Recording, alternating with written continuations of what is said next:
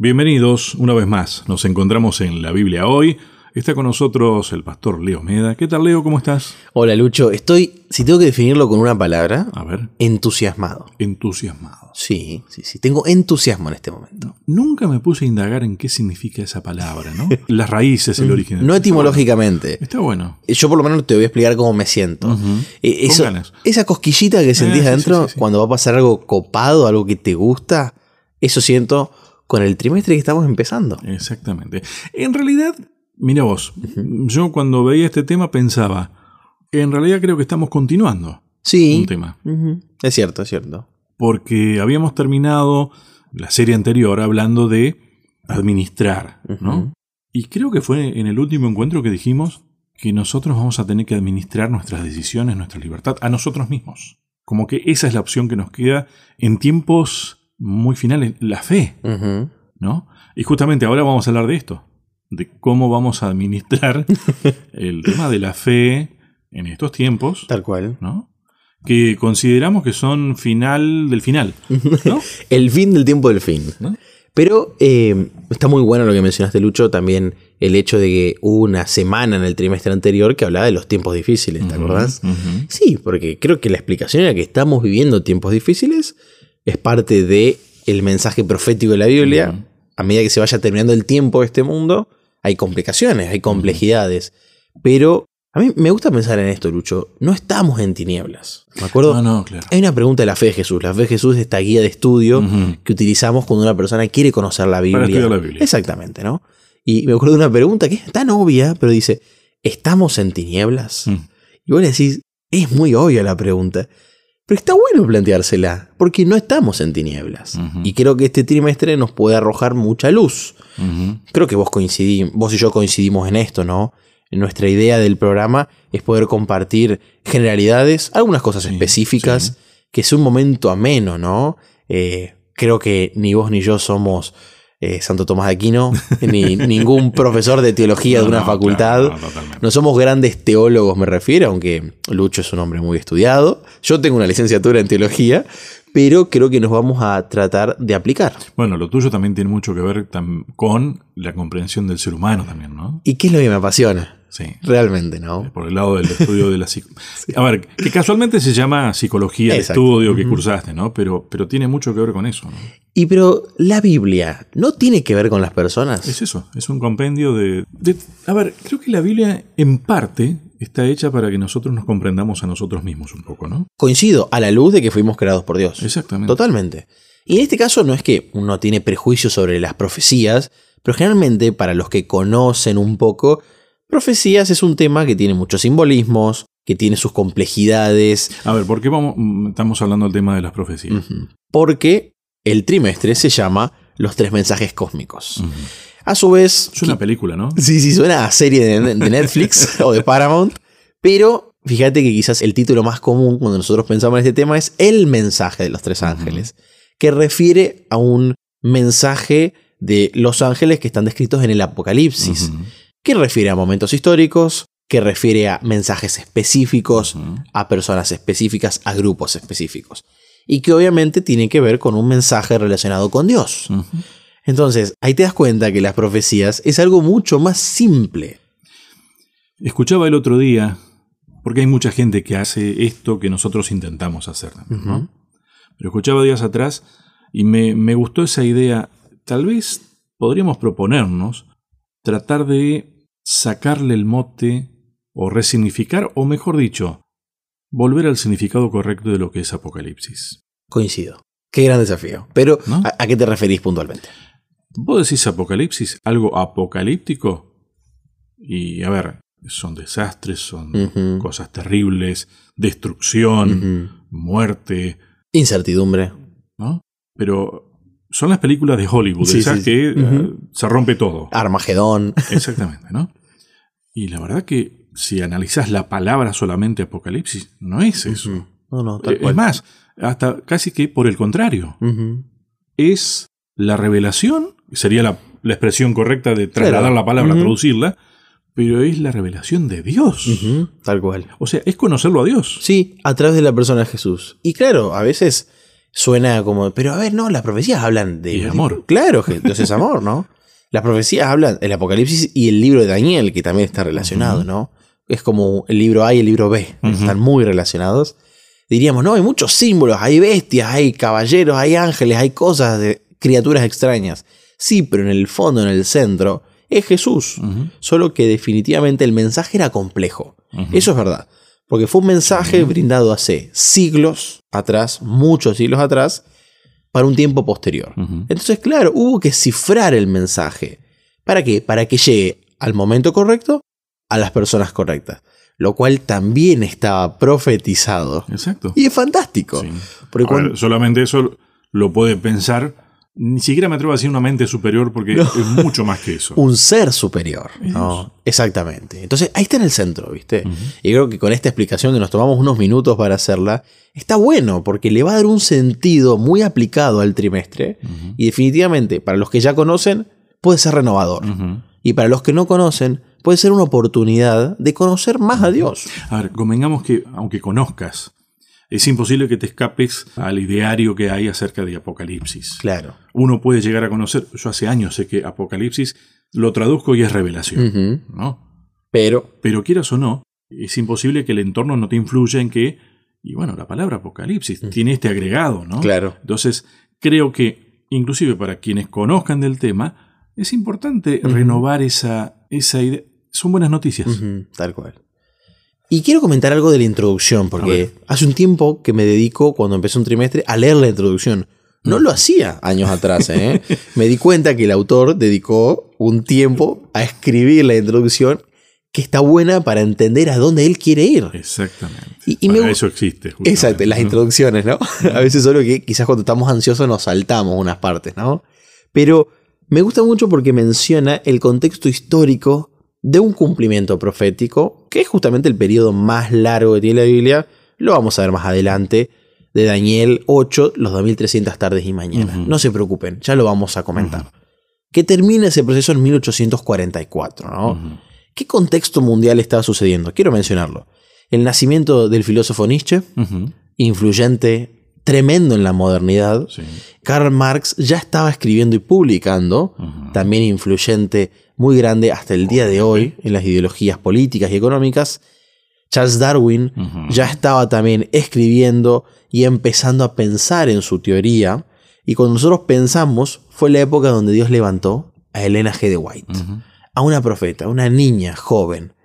Y me parece fantástico pensar en estos tres grandes pensadores y pensar en Elena. No le pongamos nombres. Ateísmo. Sí. Ideologías políticas y económicas podés desprender muchas líneas ahí, ¿no? Así que, evolucionismo. Tal cual. Y por el otro lado. ¿Cómo lo podríamos llamar ese movimiento? Dios. Dios. La teología. Teología. Teología. Conocer a Dios. Exactamente, ¿no? Entonces nos damos cuenta que hay ahí un conflicto. En el mismo momento siempre hay una fuerza que quiere levantar las, ciertas ideas contrarias a Dios y Dios levantando sus estandartes y sus portaestandartes. Porque debajo de cada bandera de la verdad hay una persona sosteniéndola. Y creo que esa puede ser una buena forma de encarar este trimestre. Dios nos pide que en esta batalla levantemos un estandarte. Y esto no tiene que ver con ir a pelear con nadie. No, no. Eh, eh, ¿por, qué te dice este, esta idea de no le pongamos nombre? Justamente, ¿no? Porque nosotros muchas veces... Nos enojamos con las personas. Nos gusta personalizar todo demasiado. Sí, nos gusta hacer las cosas personales. ¿No? Tal cual. Entonces, bueno, este... Está muy bueno lo que mencionaste. Pensar en, en las ideas, ¿no? Bueno, Dios te pide que levantes sus ideas. Y esto no significa ser agresivo, ser peleador. Significa que en tu vida esté claro lo que creemos.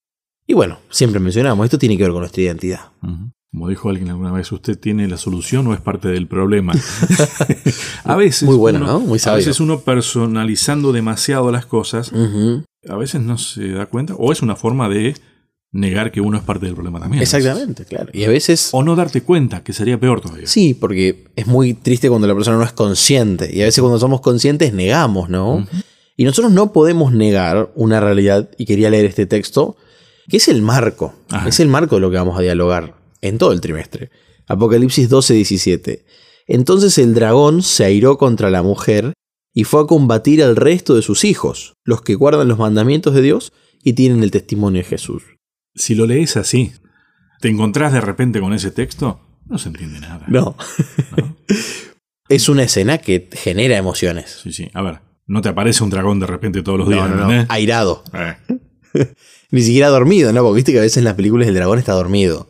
No hay que despertarlo. Viste que, bueno, ahora las películas resaltan mucho las figuras de los dragones. Sí, ¿no? sí, sí, sí. Hay muchas, ¿no? Como un símbolo de destrucción. A mí no me parece casual eso. No, no, coincido, no, no. Nada es casual en este mundo, definitivamente hay gente pensando, ¿no? Hay ideología. Una que va hacia un lado y otra que va hacia otro. Yo he mirado alguna de esas series. Y decime si no te resulta no casual que hasta como figura no es una figura agradable. Lo que se No, no, no, claro. El tamaño. Las expresiones y todo. Pero decime si no se ha logrado que hasta se le tome cierto cariño a los dragones. Sí, sí, sí, ¿No? se, se- se los personifica. Ujú, Tal cual. Eso va un poquito más allá de, bueno. de las cosas que tenemos que ver, creo también, ¿no? Sí, y hablando de dragón, vamos, nos queda poco tiempo del primer bloque. Título de esta semana: Jesús gana, Satanás pierde. Ajá. Me parece que está bueno tenerlo en cuenta. Sí. Como un gran spoiler. Pero que lo necesitamos para estar tranquilos cuando vayamos entendiendo los tiempos que estamos viviendo. O sea, es que ese concepto del gran spoiler, Ujú. como que te lo tengo que discutir un poco, Leo. A ver.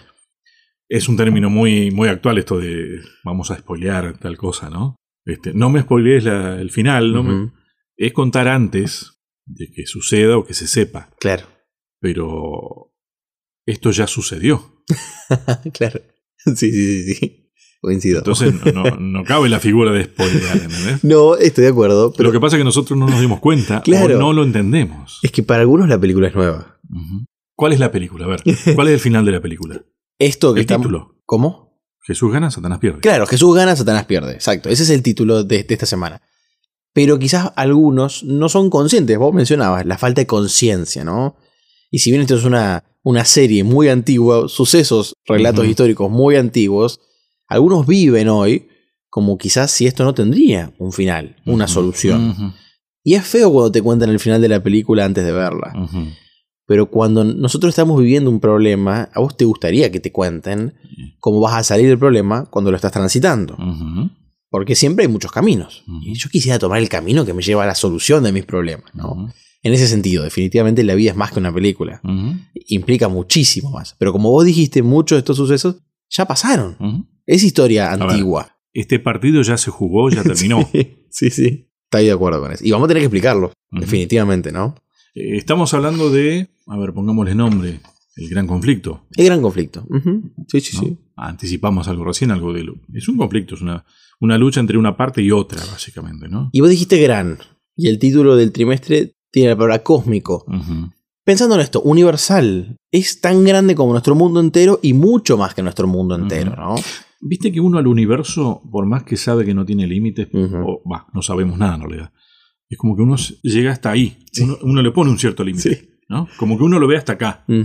Sí, la Tierra, todo lo que nos enseñaron en- en- desde la primaria, el sistema planetario, todo. La Vía Un Láctea. poco más, pero es como que termina hasta acá. Bueno, en realidad va mucho más allá de eso todavía, Totalmente. de lo que podemos imaginarnos. Cosas que no hemos visto ni oído. Y de eso trata esta lección. Cosas que para Daniel y para Juan, los escritores de. Daniel y Apocalipsis, ellos no habían oído. Difíciles de comprender.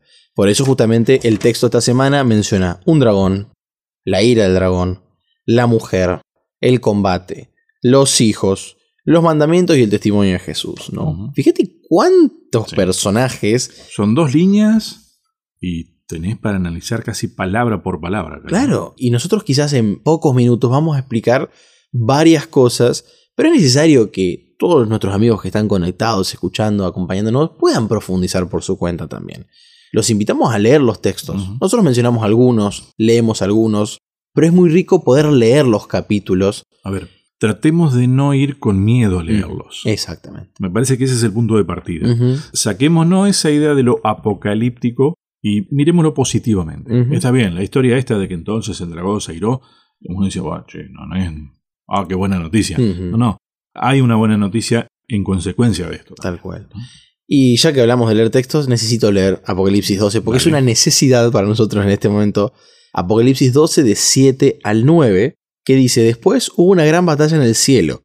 Miguel y sus ángeles luchaban contra el dragón, y luchaban el dragón y sus ángeles, pero no prevalecieron ni se halló ya lugar para ellos en el cielo. Y fue lanzado fuera el gran dragón, la serpiente antigua que se llama Diablo, y Satanás, el cual engaña al mundo entero, fue arrojado a la tierra y sus ángeles fueron arrojados con él.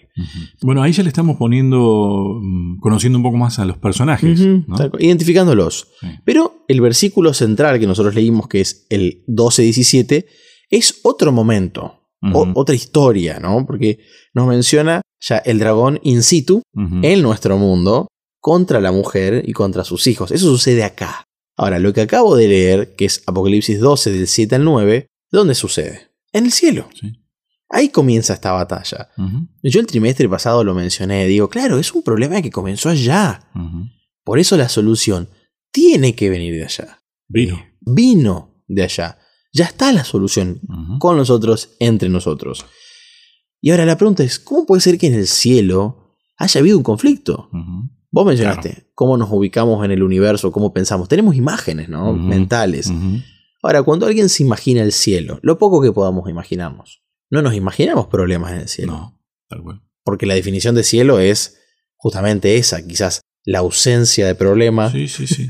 Es más, ¿te acuerdas que en la serie anterior hablábamos de las calles de oro, después del paraíso y todo? No sé cuántas cosas hemos hablado, ¿no? Pero yo sostengo que eso está escrito para que nosotros medianamente tengamos una idea hasta donde nos da nuestra capacidad de entender algo valioso. Tal cual.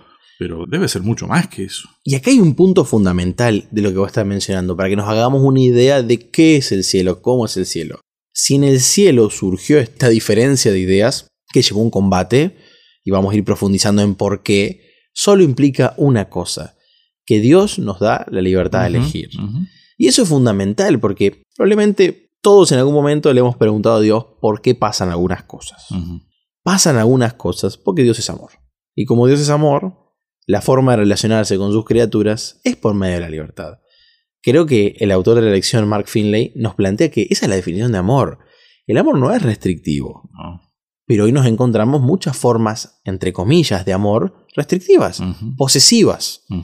Cuando vos te das cuenta que Dios no se relacionó así con sus criaturas, entendés por qué en el cielo surgió un problema, un conflicto. Ahora, bueno, el desencadenante fueron los pensamientos de Satanás, ¿no? Claro. Isaías Sí, menciona un poco más al respecto. Se le subió el orgullo a la cabeza, ¿no? Quiso ser como Dios. Y un ángel nunca va a poder ser como Dios. Vos y yo, Lucho, nunca vamos a poder ser como Dios porque no lo somos. Ahora, fíjate qué irónico, querer ser como Dios. Recuerdo también que el trimestre pasado hemos definido mucho la idolatría también, ¿no? Fíjate qué relación tiene la mayordomía que vimos con esto, Totalmente. con este trimestre. Es que habíamos llegado a la conclusión de que finalmente todo se resume a o Dios o yo. Y eso es lo que le pasó a Satanás. Exactamente. Tan simple como eso, ¿no? Tan simple como eso. Y a mí, en mi rol de capellán, me toca dar algunas capacitaciones, algunas meditaciones a grupos de líderes. ¿no? Y el otro día tuve la oportunidad de compartir una en un retiro, era a las doce y media de la noche, así que fue un gran desafío estar despierto a esa hora para mí. Pero compartí en una fogata, un momento muy lindo. Suponemos que para ellos no. No, eh, viste que No lo- fue un, des- un desafío despiertos. con fogata, viste que les gusta, sí. les encanta. Compartí un ratito, después fui a descansar, pero les compartía que los líderes, cuando toman decisiones, impactan sobre las personas. Y nos damos cuenta que este dragón, la serpiente antigua, era un gran líder en el cielo. ¿Por qué? Porque se lleva a su grupo de ángeles. Nosotros después en la Biblia encontramos líderes y decisiones buenas y malas. En este caso, la mala decisión de este líder, Satanás, arrastró, dice la Biblia, a la tercera parte de los ángeles del cielo. ¿Cuánto es eso? No lo sé, No, pero es mucho. es mucho. Tercera parte, un 33,3333 Ujú. periódico por ciento del cielo, los ángeles, ¿no? Y fueron arrojados de ahí. Ya no hubo lugar para ellos en el cielo. Qué gran conflicto, ¿no? De paso, ¿no? Ese ya no hubo es porque existió la posibilidad de que sí lo hubiera. Totalmente. Muy bueno, me, me gustó esa ¿No? anotación, muy, muy buena. Porque llega un momento en que ya no va más. Pero lo había. Pero quiere decir que lo hubo. Sí. Existió esa posibilidad. ¿no? Lo mismo, concepto de libertad, concepto de amor. Creo que está bueno pensar en esto porque, de vuelta, en algún punto de tu vida le vas a preguntar a Dios por qué algunas cosas. Y Dios te va a decir, porque te amo. Y quizás nos va a costar entender, Bueno, va a ser tema de estudio ese. tal cual, por la eternidad, ¿no? El amor de Dios. Eh, Vos sabés que anoté algunas ideas de acá, pensando en el tema del, del conflicto, del título, ¿no? Jesús gana, Satanás pierde. Y como que hay muchas expresiones que te generan esa... Uno se imagina cosas. ¿no? A ver, como que hay fuerzas en inferioridad por allí, en las luchas. En lo personal, ¿quién no tiene caídas día a día? ¿no? Sin embargo, estamos hablando de un triunfo anticipado, algo que ya sucedió, pero que todavía este, no nos sucedió, Sí. por así decirlo. A mí ahí se me surgió una pregunta, ¿no? Y entonces, ¿qué es lo que no estamos viendo? Y creo que tiene que ver con esto de que nosotros no somos el centro del conflicto. Ujú. ¿Que nos pasa a nosotros en la cabeza, por así decirlo? Sí, somos parte, pero no somos el centro. Tal cual. ¿No? Somos protagonistas de parte de esta historia, pero no los principales protagonistas. Si seguimos con la analogía de las películas, somos actores de reparto. Sí, sí, sí. Pero el tema es que al igual que uno de los protagonistas principales, nos creemos el centro. Nos creemos el centro. Ahora, ¿hay una participación? Sí. ¿Las hay? No la puedes negar. No. A ver, vas volando en un avión, alguien me lo explicó una vez. Estás en medio de este gran conflicto. Es como ir volando en un avión y no te podés bajar. No, claro. Ya estás volando. Sí, sí, sí, sí. Sería peligrosísimo para tu existencia negar que estamos dentro de este conflicto. Y hay otros protagonistas del reparto que no los contemplamos, pero está dentro de ese conflicto cósmico, que son otros mundos que están observando también. Y vos sabés que me quedé pensando en esto, ¿cuál es la diferencia entre ese grupo que está expectante y nosotros? Que creo que tienen la mirada correcta de las cosas. Ellos no están esperando para ver cómo se resuelve, están esperando para que, al fin y al cabo, son mundos no caídos como nosotros, por fin puedan alabar esta situación. ¿No? Alabarlo a Dios. Porque, a ver, ya saben que ganó. Sí. Dar- darle gloria, ¿no? Dale gloria. Ya saben que ganó. Nosotros, por más que nos digan, parece que no lo creemos. Y muchas veces vivimos así, Sí. como si no fuera así. Por lo tanto, no lo alabamos a Dios muchas veces. Tal cual. Esto quiere decir, Lucho, que los desenlaces son importantes. Y sí. Por eso tenemos un libro que nos habla del gran desenlace, ¿no? Yo no sé si vos estuviste viendo en mis apuntes, pero yo noté también, libertad es amar, es poder elegir. Ahora, ¿es libertad que me digan tenés que elegir? ¿Por qué tengo que elegir? Recuerdo, quizás ya lo he mencionado en algún trimestre, perdón si estoy repitiendo, pero me parece valioso el aporte. Una de las primeras clases de filosofía con el profesor Raúl Kerbs, un gran filósofo dentro de nuestra universidad, adventista, que se ha sentado a repensar las bases del cristianismo a nivel filosófico y ver que había allí presupuestos que no eran bíblicos, ¿no? No en el adventismo, sino en el cristianismo en general. Y, y él una de las primeras cosas que nos dijo, no decidir es decidir. Me anoté eso. Y no nos hemos puesto de acuerdo para decirlo, ¿eh? Sí, sí. Creer o reventar. Es quieras o no, a ver, yo prefiero no decidir. Ya decidí eso. Y en, en una frase del trimestre, o sea, de la elección, nunca ha habido neutralidad en el gran conflicto. Y cita ahí Lucas 11:23. Ujú. Jesús lo dejó claro. Aunque nos gustaría, porque es cómoda entre comillas la neutralidad, porque a fin de cuentas termina teniendo costos demasiado altos la neutralidad, porque te hace creer que estás donde no estás y terminás sufriendo consecuencias muy feas por eso, La aparente neutralidad. El cristianismo sufre por verse neutral o pasivo. En cambio, Dios te hace la invitación a tomar elecciones, tomar un equipo, ponerse una camiseta, elegir una bandera. Y Dios no te obliga a elegir, te presenta los hechos, te cuenta la historia. Estoy pensando en frío o caliente, ¿no? claro. No, pero sos tibio. No se puede ser tibio. Lo que yo creo que no tenemos que malinterpretar eso de ser un extremista. No, tal cual, exactamente. Para nada. No, no, no. Y quizás el extremismo sea simplemente uno de esos dos bandos, nada más. Camuflado en algún matiz de aparente piedad, ¿no? Donde nos vamos a los extremos, pero en realidad estamos muy metidos en un lado. Quizás no en el correcto. Si te pones a analizar, una neutralidad puede ser extrema. Coincido. Muy, lo, lo explicaste de gran manera, Lucho.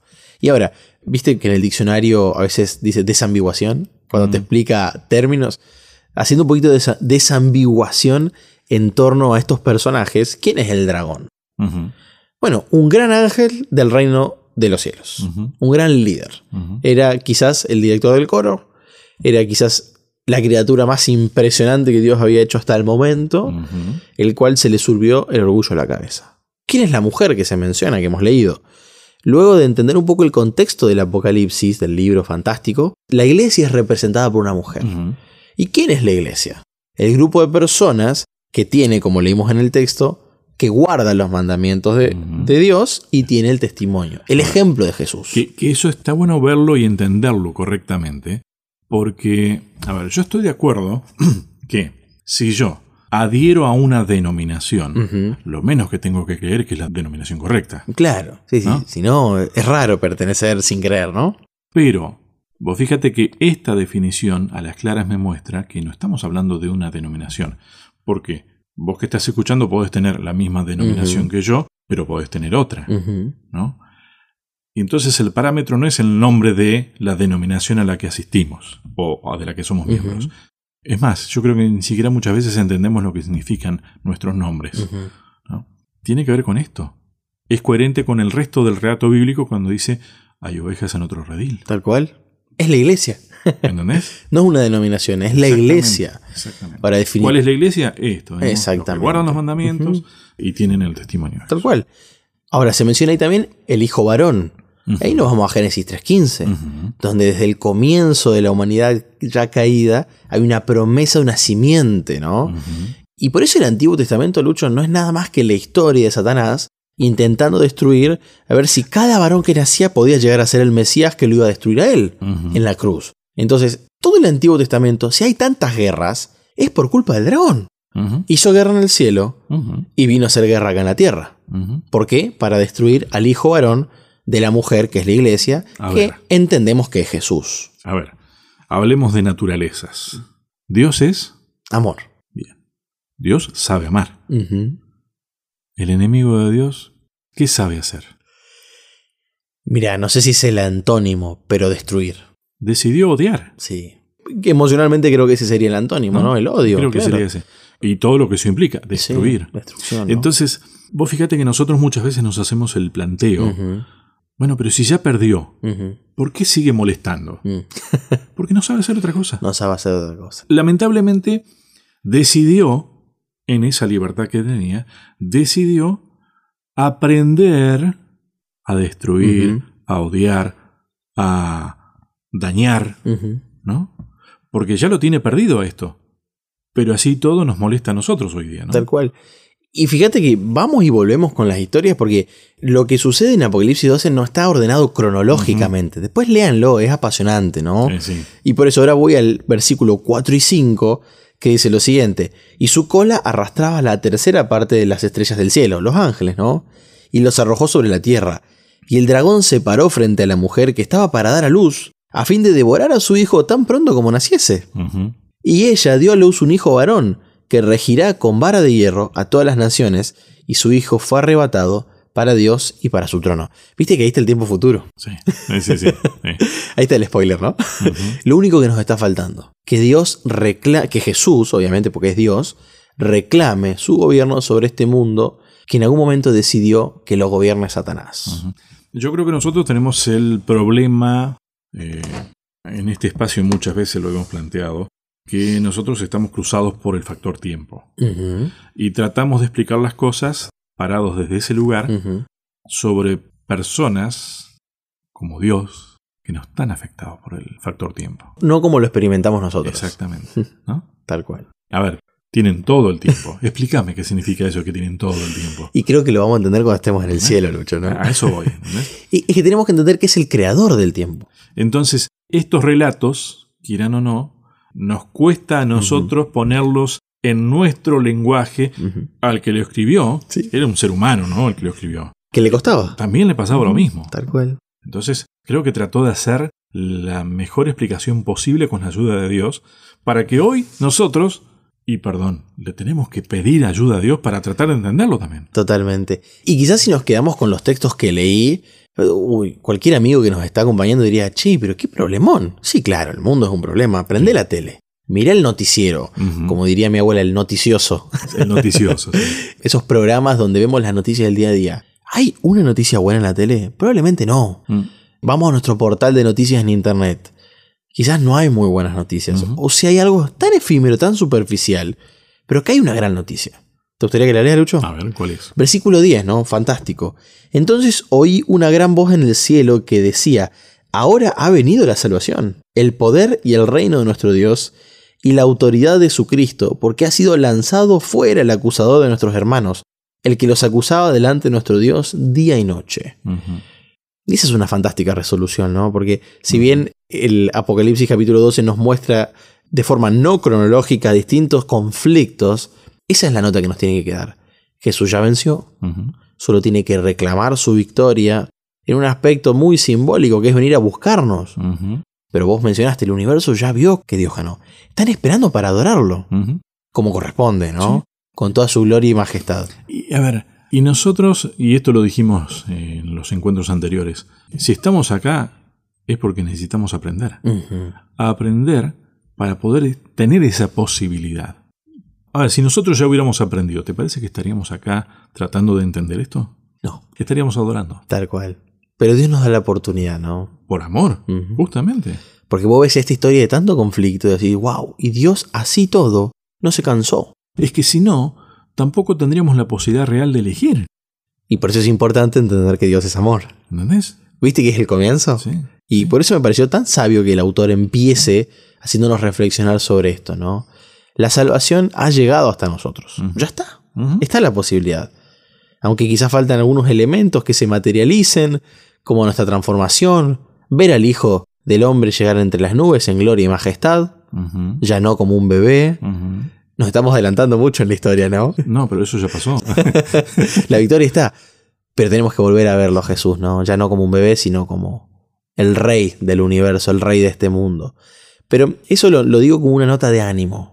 Porque también vamos a ver a través de las profecías bíblicas diversos sucesos del mismo conflicto que se reeditó muchas veces. Tuvo muchas batallas este conflicto, ¿no? Pero como hemos mencionado, la guerra ya está concluida. Ya hay un desenlace de la guerra. Solo que quizás hay una batalla, como mencionaste, que es la que se libra en nuestros corazones, en nuestras mentes. Y Dios nos da la oportunidad todavía de elegir. Como vos dijiste también, ¿por qué? Porque es amor. O sea, estamos hablando de fe. Así es. Puedo sintetizar para cerrar este bloque. Lo que nos está pasando es la escuela de la fe.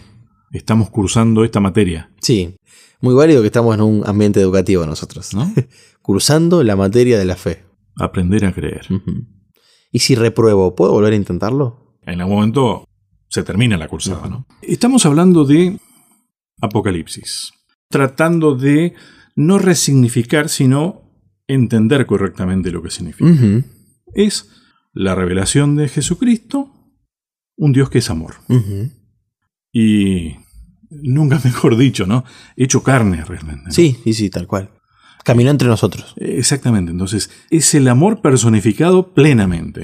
Tal cual. que ya ganó una batalla. Una batalla que todavía para nosotros, los seres humanos, es como que todavía como hubo un mal perdedor, no lo aceptó. ¿No? Tal cual. Sabe que es así, sabe que es real, pero como no sabe hacer otra cosa, está molestando. Y está molestando a aquellos que aman a ese Dios que es amor. ¿Está bien sintetizado? 100%. Bien, ahora, convengamos, si uno trata de darle una mirada positiva a esto, el mientras tanto no es tan sencillo, No, porque es- hay alguien molestando. Y es duro. Y a nosotros, quieras o no, que estamos en la escuela de aprendizaje, estamos tratando de aprender a tener fe y aprender a hacer amor también, ¿no? A tener amor. Quiere decir que si todavía no aprendimos es porque nos están faltando esas materias y tenemos algunas cosas aprendidas que van más relacionadas a ese personaje molesto. Ujú.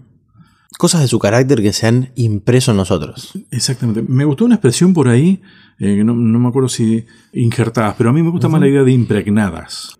Nosotros estamos tratando de que Dios pueda impregnarnos su amor, ¿no? Ujú. Y pasemos a tener esa naturaleza de amor también, ¿no?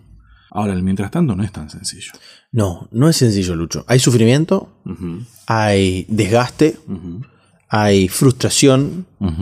Que son quizás cosas que cuando nos toca vivirlas se hace muy difícil seguir adelante. Porque la Biblia nos dice que lo que falta de tiempo es breve, no sabemos cuánto. Porque ha quedado claro, el tiempo de Dios es diferente al nuestro, muy distinto, ¿no?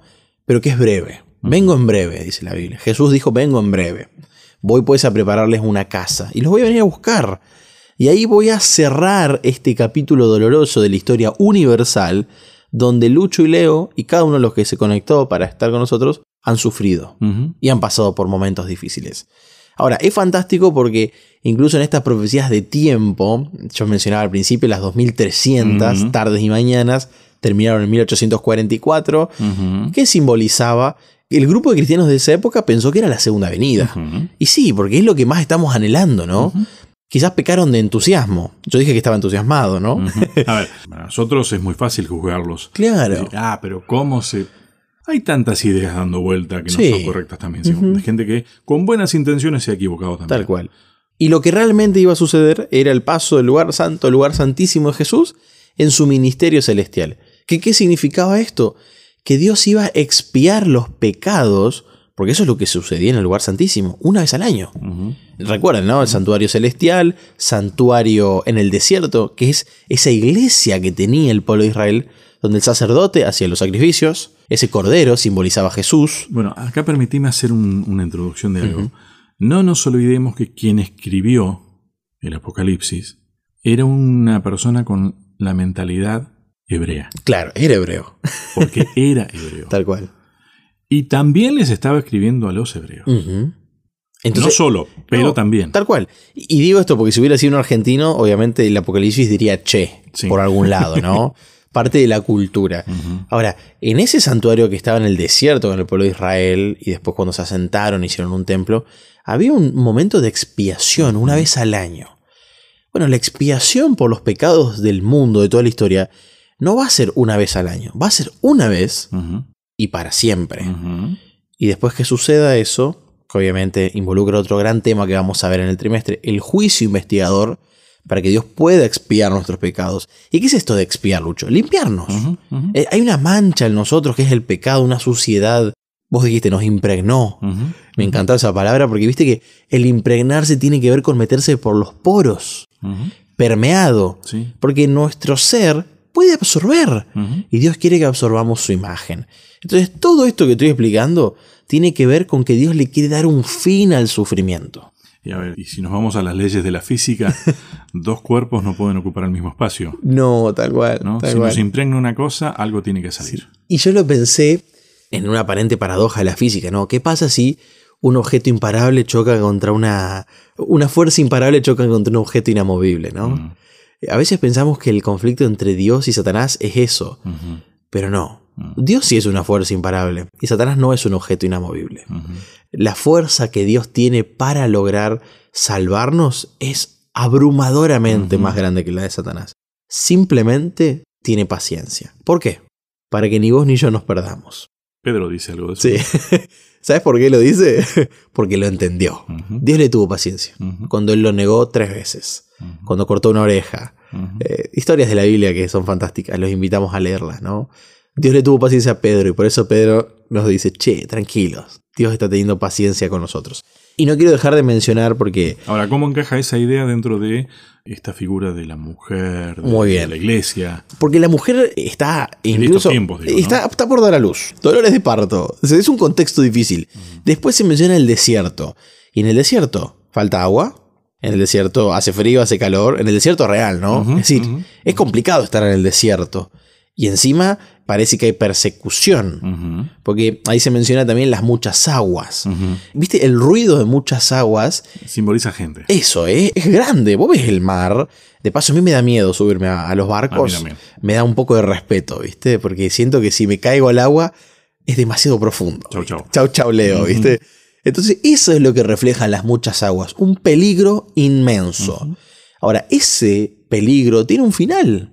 Tiene un cierre. ¿No es cierto? No es un peligro que se va a prolongar por la eternidad. Y en los tiempos proféticos, en el 12.6 de Apocalipsis, se menciona un periodo de tiempo, que son 1260 días, o también tiempo, tiempos y medio tiempo. También está en Daniel 7.25. No es la primera vez que nos contaban esta historia, ¿no? Donde esa persecución que el pueblo de Dios iba a sufrir a lo largo de la historia, estamos hablando ahora de los tiempos medievales, donde se mataban, se torturaban, y eso no pasó solo en el medioevo, pasó muchísimas veces, ¿no?